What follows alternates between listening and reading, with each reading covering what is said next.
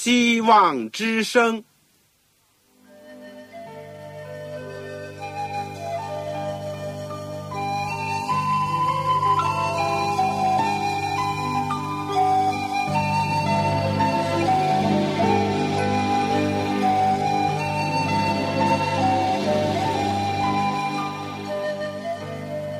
各位听众朋友，各位弟兄姐妹，欢迎您收听信徒培训这个节目。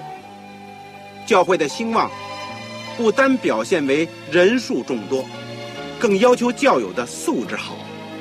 为了使教会真正达到人丁兴旺，有灵性健壮，希望之声特别为广大的信徒制作了信徒培训这个节目，满足主内同工同道的需要。信徒培训由黄牧师主讲，将有多种课程推出，欢迎弟兄姐妹们踊跃参加。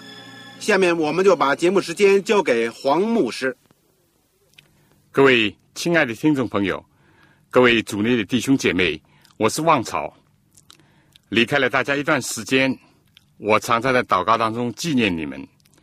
今天能够再次有机会为你们服务。心中感到非常的快乐，也充满了感恩。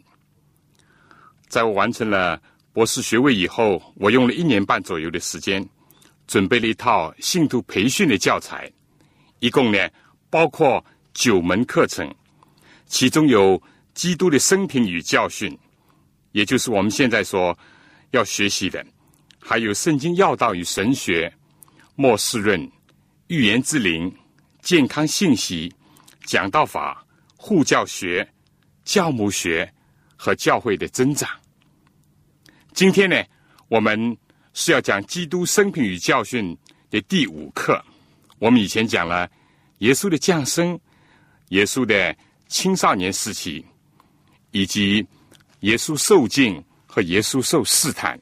我们今天就讲到耶稣在正式出来工作之前，他工作的先锋。和他所宣布的使命的宣言。今天是经文记载在路加福音第一章七十六到七十八节，第四章十七到二十二节。我们知道，作为一个国家的元首，不论是古代的君王啦，或者是现在的总统、主席，在出访其他的国家之前呢，总要。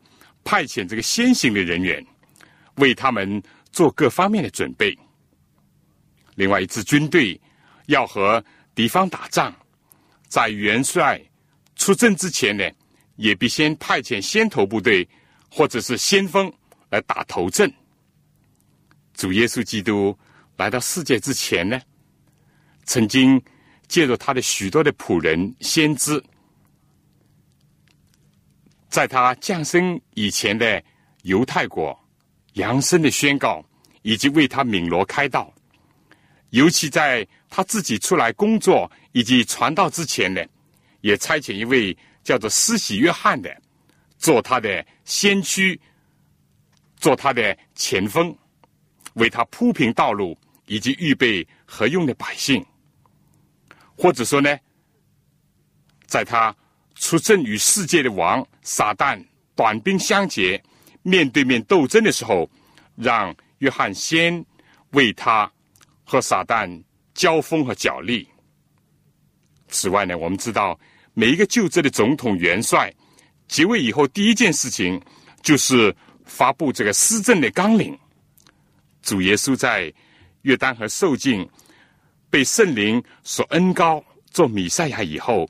一度被引导到旷野，为自己从事公众服务做最后的准备。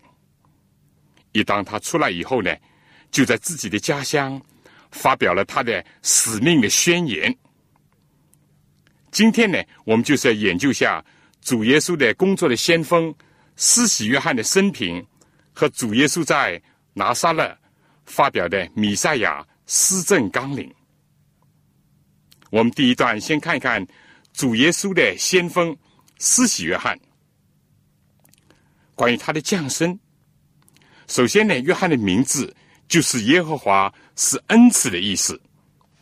因为为了和圣经另外一个著名的人物，就写约翰福音的约翰有所分别，所以这位呢，约翰呢，我们常常称作施洗的约翰。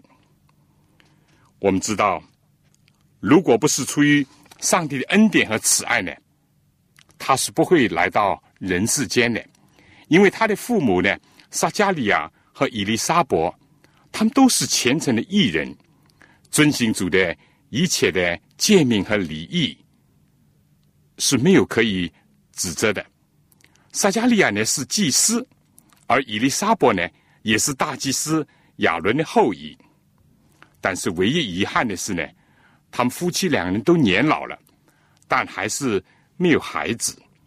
有一天，这个撒加利亚在耶路撒冷圣殿这个当值的时候，天使加波列呢突然的向他显现。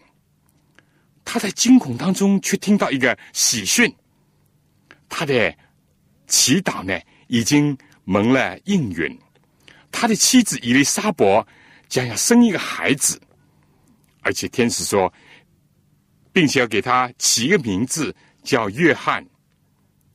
这个经历呢，很像以色列的先祖亚伯拉罕和撒拉的经历，像以撒那样，约翰的出生呢。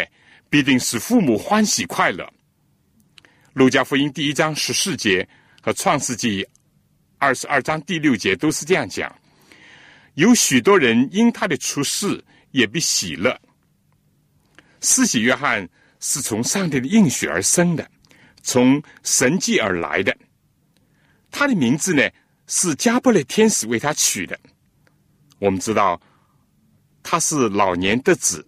而且是成为主的先锋上的，这一点确实可以使撒加利亚和伊丽莎伯欢喜快乐。他们看来呢，也免除了老年没有儿子的一种痛苦。约翰的出世呢，也确实是许多望眼欲穿、盼望弥赛亚救世主来临的人心中充满了欢喜。四喜约翰的诞生呢，其实也是应验了。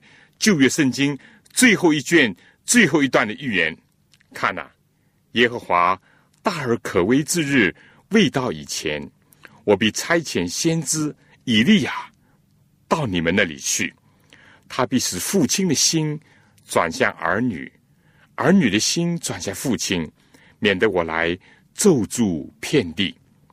这是马拉基书第四章第六节。马拉基呢，在这个以利亚之。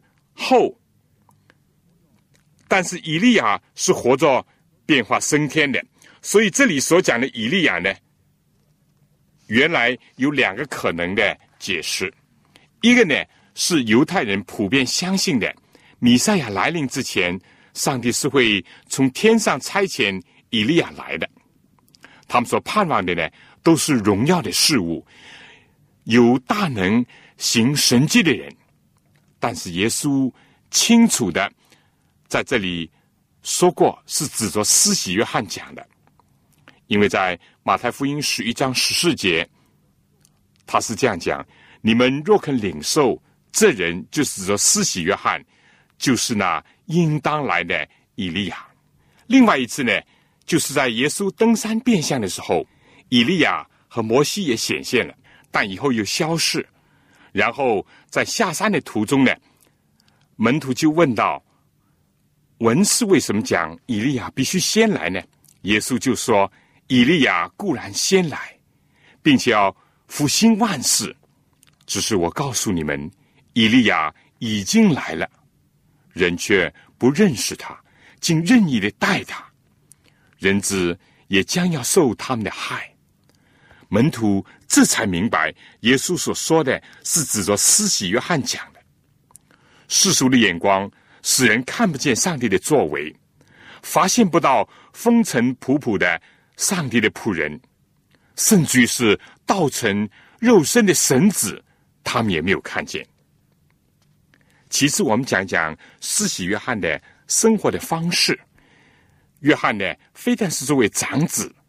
神所恩赐的一个孩子，而且父母呢，到了第八天也为孩子行了个礼，而且奉献给主，并且按照以前只是先知但以里的同一位天使，就是加波列呢，曾经这样讲：约翰淡酒浓酒都不喝，因为在他身上有一个特别的愿，就是要作为拉希尔人。拉希尔呢，就是归主的意思，要离俗归耶和华。所以，圣经路加福音第一章十五节说，他从母腹里就被圣灵充满。在他出生的时候，亲戚朋友听见以及看见撒加利亚、伊丽莎伯的奇异的经历，他们都很感奋的说：“这个孩子将来怎么样呢？因为有主与他同在。”路加记载说，那个孩子渐渐长大，心灵强健，住在旷野。直到他显明在以色列人面前的日子，马太呢形容这个约翰呢，身穿骆驼毛的衣服，腰束皮带，吃的是蝗虫野蜜。他的穿着呢，就好像是古代的一位先知，吃的呢竟是简单的天然的食物。而耶稣呢，一次也是这样的提到，说约翰来了。也不吃也不喝，人就说他是被鬼附着的。这几段经文呢，似乎是概括了约翰的衣食住行各个方面的情形。很明显的，他所过的是一种简朴节制的生活，是一种与大自然有很多的接触，也是常常尽是亲近上帝的生活，以至于像耶稣一样。在灵字体上，他都是渐渐的成长而且成熟。约翰所生活的罗马世界，也是一个和今天一样，是一个物质主义、享乐主义盛行的时代。罗马贵族骄奢淫逸的生活是惊人的，他那世俗的风呢，也吹熄了他统治下的各城各邦。犹太的上层亦步亦趋。贪恋钱财、权势，而下层的人民呢，因为得不到这些，而心中愤愤不平、惴惴不安、失望、仇恨、思辨的心理充斥着人心。约翰所过的生活是一个反潮流的一种生活方式，他退居旷野，远离喧嚣的城邑，过一个简单的生活。他没有往拉比的学校里面去受训，或者是做一个祭司的接班人，他却追求从天上来的意象，以及加深自己心灵的认识，并且保持内在的一种平静。这对今天是多么有启发！但是，施洗约翰灵智体的发展呢，并不是为自己的发展而发展。侍奉上帝、服务社会人群，乃是他人生的宗旨和生命的真价值。所以，约翰的生活不是消磨在安逸、苦修、消沉，或者是自私的孤立当中。他时时呢是出去与世人来往，而且呢经常的留意世界上的动态。从他那幽居的地方。他细察时事的发展，他凭着圣灵的启迪，研究世人的品性，以便明白怎么样把天上的信息送到他们的心中。他常常将自己的使命放在心上。他在独居当中呢，为摆在前面一生的工作，借着默想和祈祷，努力的将自己的心灵。武装起来，这是怀伦所著的《历代愿望》第九四到九十五面所提到的。他的生活方式虽然不是与世浮沉，但是并不是做孤家寡人，不关心世人的痛痒。他的闹中取静，静中有动，生活简朴，思想深刻，外貌平凡，灵性优美。身居大自然，但是灵性上又把握着超自然的能力。不进入常规的学校，去受教在上帝的门下，不做形式的祭司，但是甘愿充当救主的先锋。今天的基督徒呢，也要避免两个极端，就是一个是与世俗相混合，第二个呢就是离世所居，这都是两个极端，是我们要避免的。现在我们再讲讲。约翰的工作使命，约翰的工作使命呢，其实在先知以赛亚书和马拉基书的预言当中，和天使加波列所讲的话里面，以及撒加利亚受灵感的时候所表述的当中，都已经提到了。约翰是为主预备道路的，因为圣经讲，在旷野有人声。喊着说：“预备耶和华的路，在沙漠地修平我们上帝的道。”在必要的时候，上帝可以叫驴子都开口说话，或者是叫石头起来呼叫。但在一般的情况下，上帝要使用他所造的人来为他的同类来传道、来服务。世界上有各种各样的声音。尤其是在热闹的城市当中，人声鼎沸，上帝用在旷野的人生来呼召人。先知就是这样的预言，而且事情呢也就这样成就了。马太说，那时大概是在该撒提比留做王十五年，也就是公元前五年的时候，本丢比拉多做犹大的巡抚，希律做。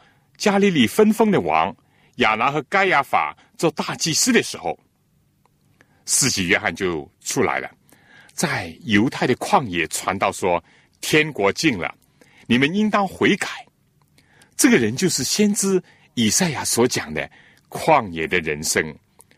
他传呢一种叫人悔改的信息，也为人的悔改呢行洗礼。圣经讲。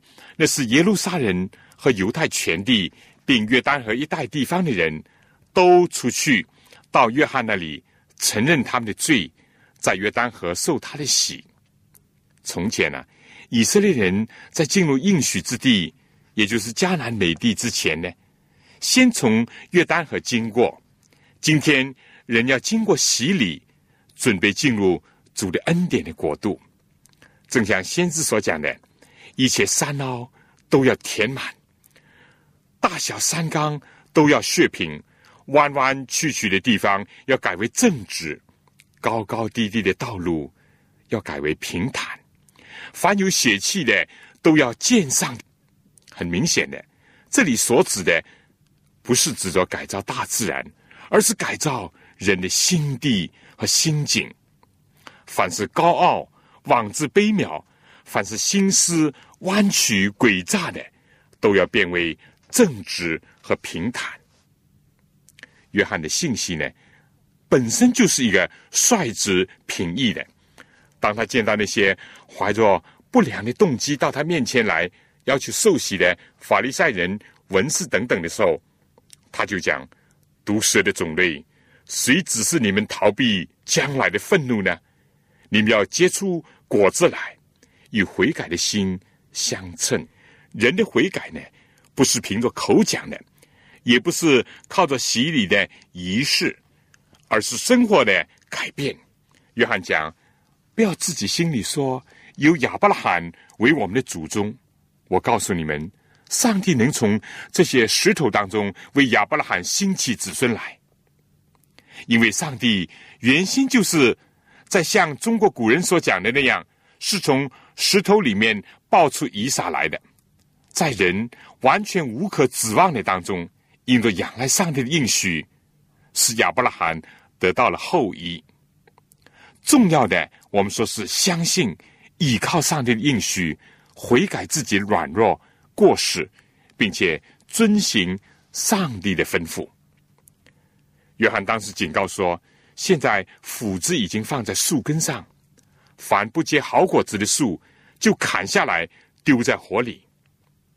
以色列作为特选的子民，他最后的宽容的时期以及考验呢，已经来到了。约翰的信息不单单是率直有力，也是平易和具体的。真的悔改，就是很具体、很细腻的事情。当众人因为听到而扎心，并且问道：“这样我们当做什么呢？”约翰就回答说：“有两件衣裳的，就分给那没有的；有食物的，也当这样行。”前次呢，可能有了两件衣服呢，想要三件、四件；有了布的，想要丝绸、细麻的。有了粮食呢，还要囤积；吃饱了呢，还不满足，更加是放纵食欲。现在呢，掉过头，采取新的人生的方向，这是正面的、积极的一个要求。而当税吏和兵丁来问到施洗约翰的时候呢，他就提出不可多取、敲诈勒索，在当时是很盛行的。以权取利、发白条、乱贪款，都要悔改。另外呢，他也只是当军人的，不可以强暴待人，也不要讹诈人。这是以不要不要的这方面讲，悔改认罪就是一个真正的破除旧的、建立新的一个过程。下面我们要看看。约翰的信息呢，是宣传悔改的洗礼，使罪得赦，并且呢，他所做的工作呢，是指向基督，也就是要来的弥赛亚。他也说到，人都要见上帝的救恩，而他自己呢，更加是隐藏在那位要来者的基督的后面，按照血统。或者亲属的关系来讲，几乎他不是常和耶稣在一起。约翰无疑是认识耶稣的，但对耶稣作为弥赛亚、为神子的认识呢，可以说是从无到有，从小到大的。但他自己呢，自从有了从上帝圣灵来的见证以后，他就一直信守不疑。他公开的否认他自己是基督，而且呢，当他知道百姓都指望基督来的时候，人都心里猜测，或者约翰就是基督，因为他打动了人心的信息，他那种奇特的出生，他那种引人联想起古代先知的一种装束，以及他周围群众。都大群大群的被他所吸引，这些约翰一发现这些情况呢，他就说：“我是用水给你们施洗，仅仅如此而已。但有一位能力比我更大的要来，我就是给他解鞋带也是不配的。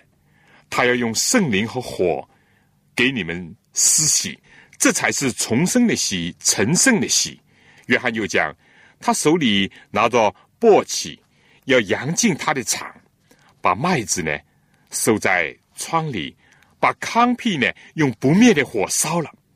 在受洗人当中呢，难免仍然有良莠不齐的情况，在教会里面呢，也有麦子和糠秕或者是败子的分别，这就取决于自己如何对待耶稣这位要来的救主。和审判者的问题了。以基督为中心的信息是最重要的。事实上，约翰也用了许多别的话劝百姓，向他们传福音。当然，这个是在遇见的福音的亮光当中来为基督做准备的。这也就应验了约翰出生的时候他父亲的预言说：“主以色列的上帝是应当称颂的。”因他眷顾他的百姓，为他们施行救赎，在他仆人大卫家中为我们兴起了拯救的脚。正如主借着从创世以来圣先知的口所说的话，叫他百姓因罪得赦，就知道救恩，因我们上帝怜悯的心肠，叫清晨的日光从高天临到我们。约翰除了公众的服务，也就是讲道、施洗，他还教导和培养门徒，就像古时先知学校的教师那样，叫他们进食、祷告，以及也把道德和宗教都灌输给他的学生。他其实呢，也是为耶稣输送了学生，并为天国预备了合用的百姓。天使说，他要使许多以色列人回转，归于主他们的上帝。这也就应验了马拉基书的预言。圣经又说，他必有以利亚的心智和能力。也就是说，在以色列被盗拜巴利的时候，以利亚先知怎么样？施洗约翰在当日的被盗当中也必如何？他必行在主的面前，叫为父的心转向儿女，叫被虐的人转从异人的智慧。同时呢，约翰也是敢于征伐石壁，以及指出君王的过失。比如，他责备希律王娶他兄弟腓力的妻子，和他其他的过失。先知是上帝的代言人，没有任何罪人。是不能悔改，或者是主不愿意接纳的。但没有任何人，哪怕是世上君王的罪，是主所不予以处置或者是姑息的。先知既是旷野的人生，也是时代的声音和号角。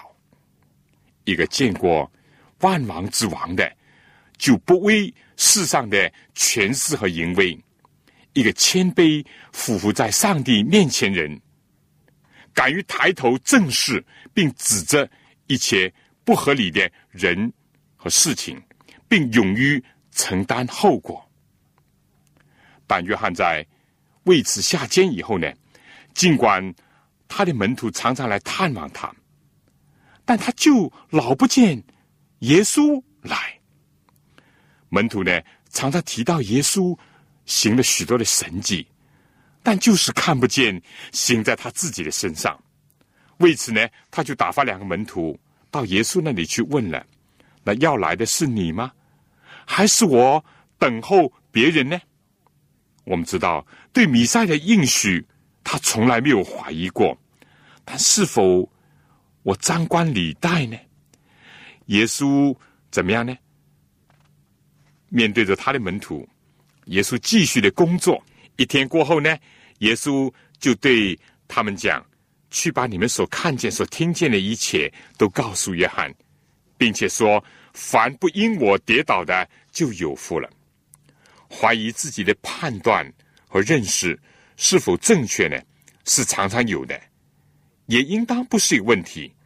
但能够把自己的理智赋予更大的智慧之下，把自己的困惑投入在。”主的爱中加以消融的人是有福的。再叫以色列人悔改，以及办先知的学校和指责君王的过错上，这些呢，他都是和古代的大先知以利亚是相仿的。但是有两点不同，就众人讲，约翰一件神迹都没有行过，但是以利亚行了许多的神迹。另外呢，以利亚是活着。坐火车火马升天的，但施洗约翰呢，却是孤孤寂寂的殉身在监狱当中。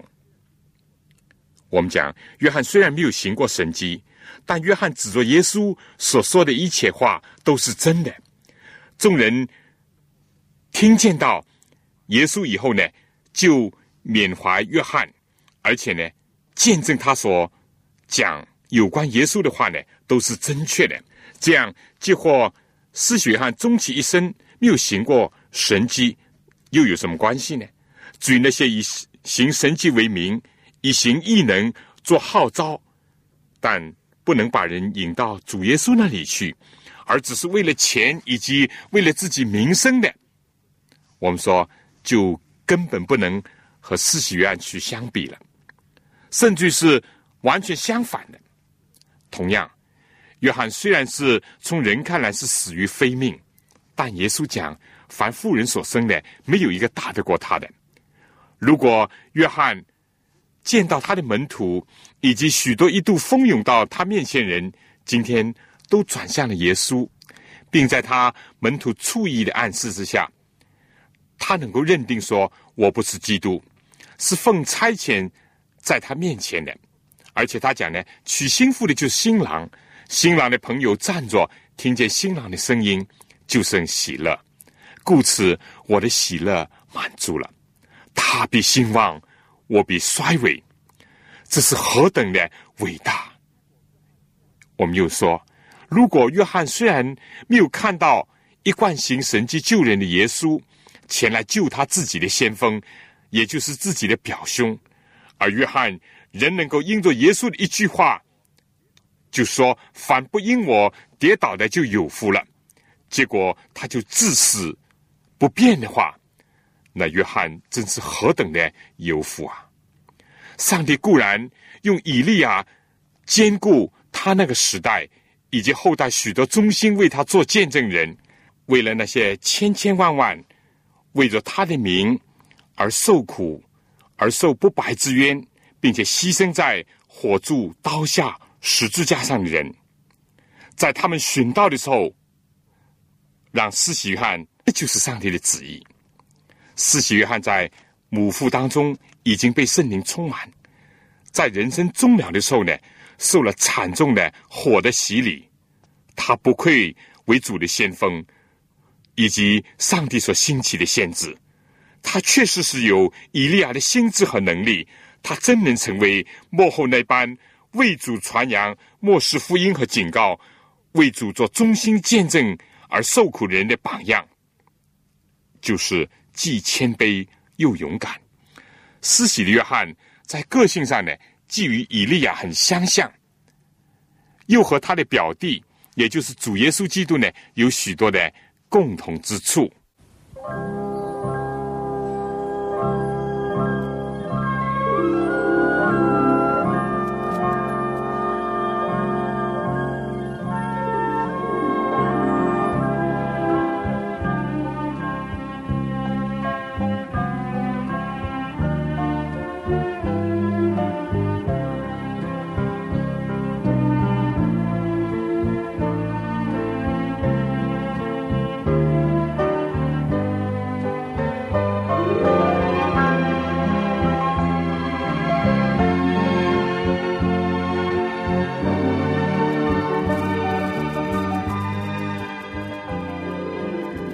第二呢，我们来讲讲耶稣基督的工作的宣言。耶稣开始从事公众服务的时候，也宣告了他的工作的宣言，或者说是施政的纲领。他的政治不是基于自己和一个阶级，或者是某一个集团的利益。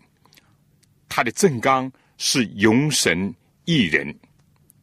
世界上的政客总是是大吹法罗。轻易的许诺，把自己的计划设想说的天花乱坠。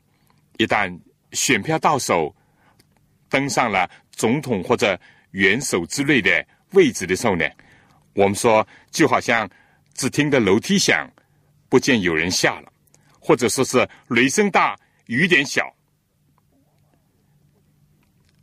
往往是不能兑现。尽管他们在。竞选的时候，把施政纲领说得如何的动人，但耶稣呢，是在有行动在先，而且不是放空炮，单单凭嘴讲的。如果按照时间的程序来看呢，耶稣大概在公元二十七年，在约旦河，哎施洗约翰的手下受尽以后，就被圣灵引导到旷野，受到魔鬼的试探。然后呢，他就开始招第一批的门徒，为建设天国和地上的教会而做准备。以后又在加利利的加拿行第一件以水变酒的神迹，表示他愿意和喜乐的人同乐，并且愿意把福分、平安、快乐带给有缺乏和困困的人。在加伯农自己的城里。和自己的母亲、兄弟和门徒住了几天，以后就在逾越节的时候进耶路撒冷洁净圣殿，为了不使上帝的家万民祷告的殿变为贼窝，以及作为买卖经营之处。在耶路撒冷呢，因为主所行的许多的神迹呢，就有一些人相信他。但是圣经讲，他并不把自己交托他们，因为他知道万人。往后呢，就是和尼哥底母一起度过一个晚上，谈论重生之道。再后呢，就是和约翰同共一个短的时期，为人施洗。当施洗约翰以自己的见证及领受，把耶稣介绍给他的门徒和众人。特别是在当约翰下监以后呢，耶稣就继续的宣扬这信息，说天国近了，你们应当悔改，并且施行神迹来服务人群，也彰显自己到世界上来的使命，使那坐在黑暗里的百姓看见了大光，坐在死荫之地的人有光发现照着他们，把希望的光芒和生命的应许。带给在黑暗冷落之处的人，路加就这样讲：耶稣满有圣灵的能力，回到加利利，他的名声就传遍了四方。他在各个会堂里教训人，众人都称赞他。于是呢，耶稣就选择了一个时间，也就是宣布他工作宣言的时间呢，已经来到了。非但施洗约翰已经是为他。开了路，他自己呢也已经生活、工作、传道和医病在人群、在社会当中。但这次耶稣呢，并没有选择耶路撒冷这个最大的城市，也没有回到他出生的一个王城伯利恒去，却喜欢在自己的家乡，在哺育他长大的拿撒勒。他更加选择了一个神圣的时间，在安息日。当众宣告他工作的方向、使命。路加说，耶稣来到拿撒勒，就是他长大的地方，在安息日，照他平常的规矩进了会堂。这次呢，他站起来要念圣经，有人把一卷先知以赛亚的书交给他，他就打开，找到一处。我们知道，在有六十六章的一个大书卷当中，他选择了第六十一章的一段。是这样讲的：主的灵在我身上，因为他用高高我，叫我传福音给贫穷的人，差遣我报告被掳的得释放，瞎眼的得看见，叫那受压制的得自由，报告上帝悦纳人的喜年。君主立宪国家，就像中世纪的时候一样，当皇帝登基要举行加冕典礼。但是民主国家总统呢，往往是以宣誓来就职。古时以色列的君王、祭司或者是先知受责的时候呢，往往是把香膏浇在头上，比如沙姆尔高扫罗啦，高大卫啦，大祭司亚伦受膏的时候也是一样。而这也是往往和圣灵充满相联系的，比如沙姆尔高大卫的时候。萨母尔上十六章第十三节说：“从这一天起，耶和华的灵就大大感动大卫，就好像过去上帝灵降在摩西的身上那样。”耶稣在这里引用了这个经文，并且呢，这些历史的典故和众人所熟悉的事物，用这些来表明自己米赛亚，也就受高君，或者说基督的身份。耶稣既是大卫的子孙，又是大卫的根。他是王，耶稣又是按照麦基喜德的等次，永远为大祭司的那一位。耶稣更加是摩西所预言的，所要兴起的一位像他的先知，要带领人处理罪恶的世界，进入天上的迦南。这就更加应验了距离耶稣降生四百多年前撒加利亚先知的预言。他说。他要建造耶和华的殿，便担负尊荣，坐在位上掌王权，又必在位上做祭司，是两者之间筹定和平。耶稣当他在约旦河受尽，天开了，上帝圣灵如同鸽子降在他身上，也有天父的声音传来说：“这是我的爱子，我所喜悦的。”接着呢，圣灵把他引导到旷野，而且圣经讲圣灵更加充满他，使他有能力教导人。耶稣在世界上成为人子，他死死的倚靠圣灵，而且上帝呢赐圣灵给他是没有限量的。他今天同样也要赐圣灵给一切为他而生活、为他而工作的人。圣灵高他来做什么呢？不像今天有些人追求所谓圣灵的充满，只是为了说一些没有人懂得的一些方言，甚至他们认为不说方言就没有被圣灵的充满，甚至还没有重生得救。而耶稣呢，他受圣灵的恩高，是为了侍奉和服务。我们这里提出五样：第一，耶稣受了恩高是为了传福音给贫穷的人。这是在物质和灵性两个层面来讲，世界上有许多物质上缺乏的人，也有一些物质不缺乏，但是心灵很苍白的人，而更有一些物质和心灵都是一穷二白的人。耶稣受高呢，就是要为这样的人服务。他自己就生在穷人的家里，所以很能体会。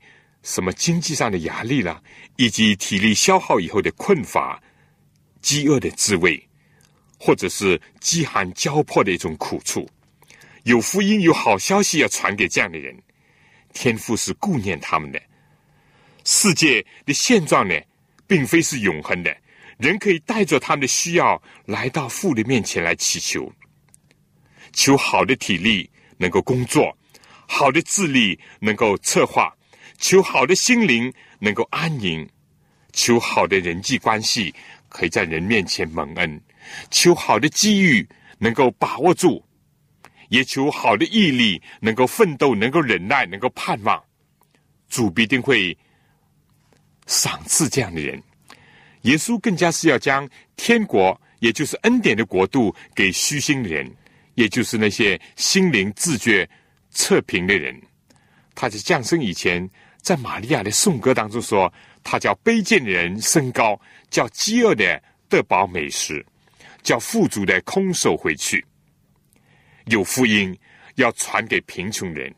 第二呢，耶稣说要报告被掳的的释放，这是耶稣施政纲领的第二点，使人自由，使人解放。但这不是当时犹太人所意志的，他要来。把他们从罗马统治下释放，也不是今天有些解放神学所片面鼓吹的。耶稣这个名字的意思，圣经讲就是要讲自己的百姓从罪恶当中救出来。人最大的霸主就是自己的老我，是罪的权势。肉体的解放如果不兼具心灵的自由，是没有真正的意义的。以色列人从埃及的。铁炉当中被上帝拯救出来，但是呢，绝大多数人仍然不脱为罪的努力。耶稣死之前，虽然非但不是不能使得他一旁的强盗从十字架上下来，但他并没有这样做。而同时呢，另外一个悔改的强盗，虽然仍然需要死在十字架上，但是他的心灵。却早已得到解放，他的罪担呢早已脱落。基督已经应允他的祈求，他将要在乐园里面有份。在这个意义上，他甚至已经从死的权势之下得到了释放。一切被罪掳掠的，耶稣要来救回，就像过去亚伯拉罕从四个王手下解救罗德那样。一切因为无知。而被掳的，被世界上的小学所掳去的，或者是在善恶斗争当中失败被罪掳去的，甚至因为抵挡真道被撒旦任意掳去的，只要我们想重获自由，看他的解放，圣经讲到勇士抢去的，岂能夺回呢？该掳掠的，岂能解救呢？但耶和华如此说：就是勇士所掳掠的，也可以夺回；强暴人所抢的，也可以解救。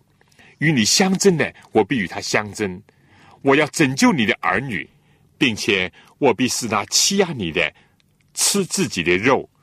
凡有血气的，必都知道我耶和华是你的救主，是你的救赎主，是雅各的大能者。这在以赛亚书四十九章二十四到二十六节。我们知道，这个耶稣被捆绑受审在公堂。受死在十字架，以致我们呢可以从审判厅和刑场上的释放，因为他代替了我们。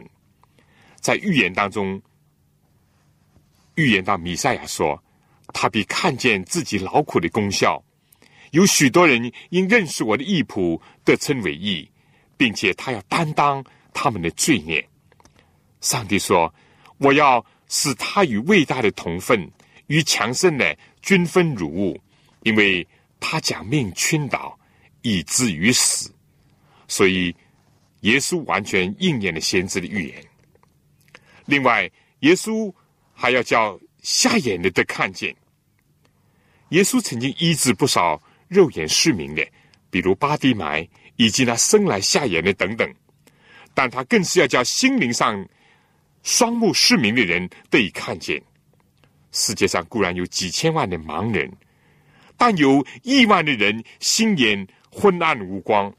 他们或者像亚当夏娃，在撒旦的诱骗之下，以为可以大开眼界，像上帝那样洞悉纵览万事万物。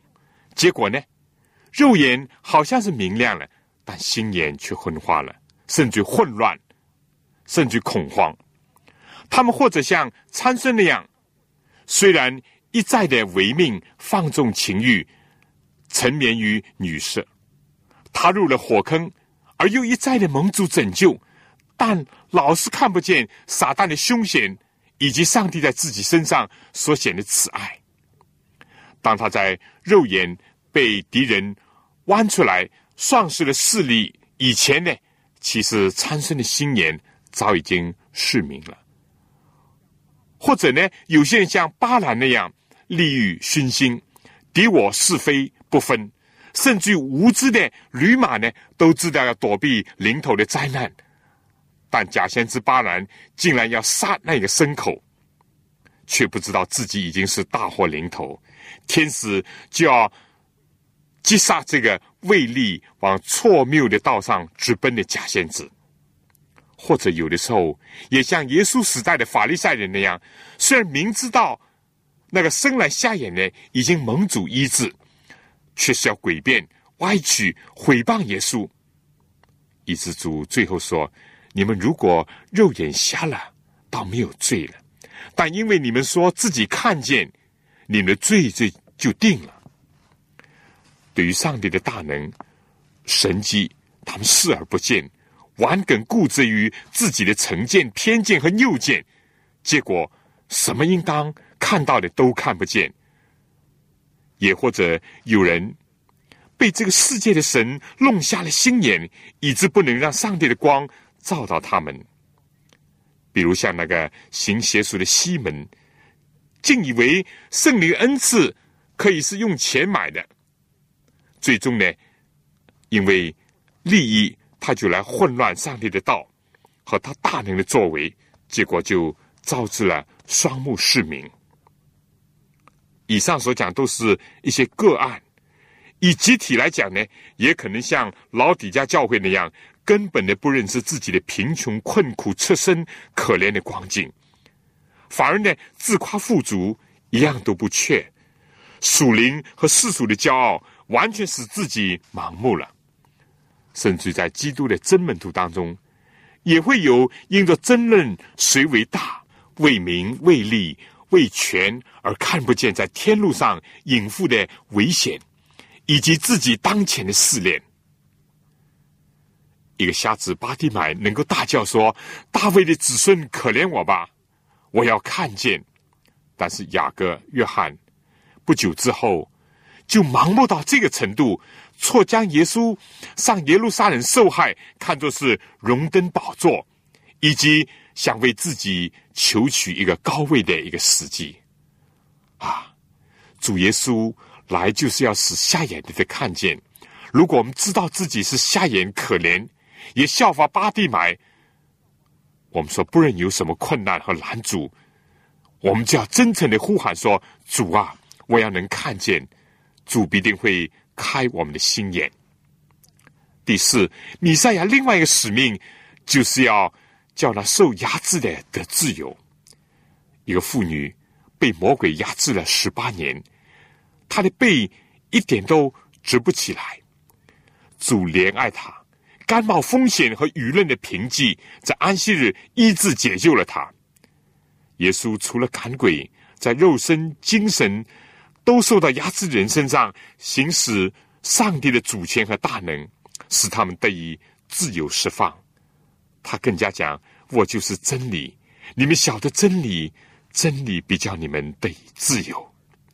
上帝的儿子若叫你们自由，你们就真自由了。”耶稣将人从罪和死的权势下解救了出来，如同他叫拉萨路从大石封住的坟墓和全身这个缠了布的状况当中得以解救，得着自由。没有一个人能够解放人的心灵，除非自己不是在撒旦的国度当中。耶稣说：“这个世界的王将到，但是。”他在我里面毫无所有，一个自己上了手铐脚镣的人，如何去解救其他受到束缚的人呢？唯有那个捆绑撒旦的主，才能拯救受压制者。他说：“世上的审判官，结果因为不尊重上帝，也不尊重人，而不愿意为受取的人伸冤，为了受压制人报喜信。”但是，凡是求告主名、毫不灰心的人，终必得救。耶稣更加是仁慈的主，压伤的芦苇，他不折断；凡是破碎的家庭、损伤的人际关系，以及心有重负的心灵，他都愿意舍诸清灵，赐人真自由。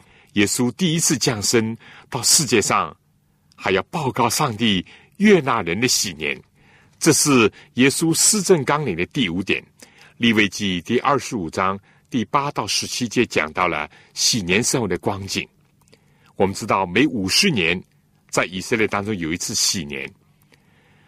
当这个赎罪日以后呢，也就是清除了罪的重负，喜年就要来到。这时候，贫穷的人呢，要赎回旧的产业，欠债的呢。得以宽免，为奴的呢就得以自由。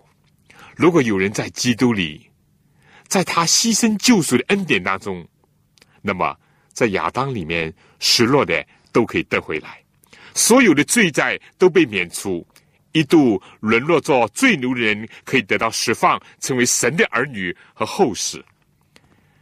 耶稣选了以赛亚书第六十章的时候，他并没有读出。上帝报仇的日子来到，因为当时对以色列讲还有个宽容日子，以及最后的机会。今天对世界呢来讲，仍然是上帝的恩典当中。格林多后书第六章第二节说：“看啊，现在正是悦纳的时候，正是拯救的日子，但时日不多了。我们不可以徒受他的恩典。上帝报仇的日子终必来到。”到那个时候，上帝必要安慰安慰他的百姓，安慰一切在世界上为罪以及为罪的影响而悲哀的人。受苦的米赛亚有一天将要成为荣耀的王，大祭司要脱去祭司的衣袍，披上王袍，重返这个世界。今天仍然是在恩典的时期当中。圣经讲，当日耶稣读完了。这段圣经就把书卷起来交还这事，就按照犹太人会堂的习惯就坐下教训人。会堂人都屏气凝神，侧耳听他，并且注目的凝视这个几个月前生活在他们当中的超木匠生涯的一位，竟然宣称自己是弥赛亚。耶稣对他们说：“今天这经应验在你们耳中了，紧紧的应验在耳中。听是听见了，但没有听进去，以致是诸般的福分呢，还不能应验在他们的心里，应验在他们的生活和生命当中。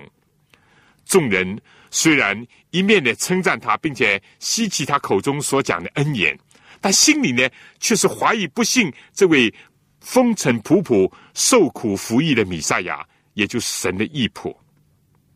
我们小结一下，今天呢，我们学习了耶稣的工作，先锋就施洗约翰的奇特的出身、简朴的生活方式，以及他的大能的工作和最后的殉道。另外，我们讲了耶稣在自己的家乡，在会堂，在神圣的安息日，宣告了自己的施政纲领。就是要把福音传给贫穷人，把平安带给受苦人，把光明带给黑暗的人，把自由解放带给被掳被囚受压制的人。这是上帝悦纳人、拯救人的时日。但唯有虚极痛悔、要求解放，以及想要看见上帝、看见自己光景、看见上帝救恩的人，才能够真正让米赛亚的工作实现在自己的身上。米赛亚已经来了。有人赏识，有人厌弃，历史常常重演。但愿以色列历史给我们一些教益。